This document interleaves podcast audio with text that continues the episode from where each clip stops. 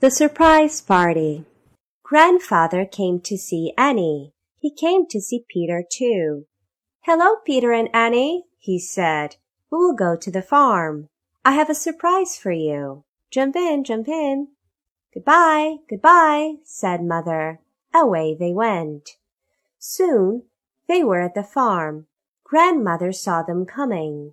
Come in, she said. We have a surprise for you. You must find it.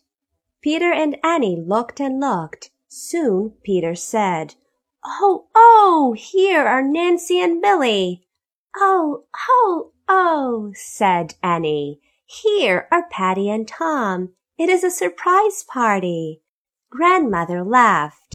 This is my surprise, she said. Grandfather has a surprise too. Come, children, said Grandfather. Come and see my surprise. They all went to the barn. Oh, oh, said the children. A pony! Oh, a pony! A pretty new pony! Oh, grandfather, what a surprise! Grandfather laughed. Who wants a ride? he said. We do, said the boys. We do, said the girls. All the children had rides on the new pony. Then they saw Mother Hen.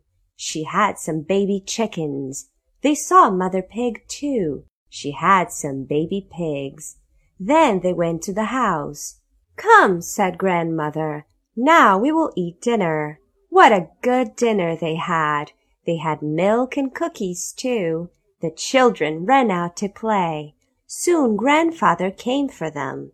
Get in, get in, he said. Now you must go home. Oh, look, said the children. What a funny way to ride home. We had a good surprise party. Thank you, thank you. Goodbye, grandmother. Goodbye.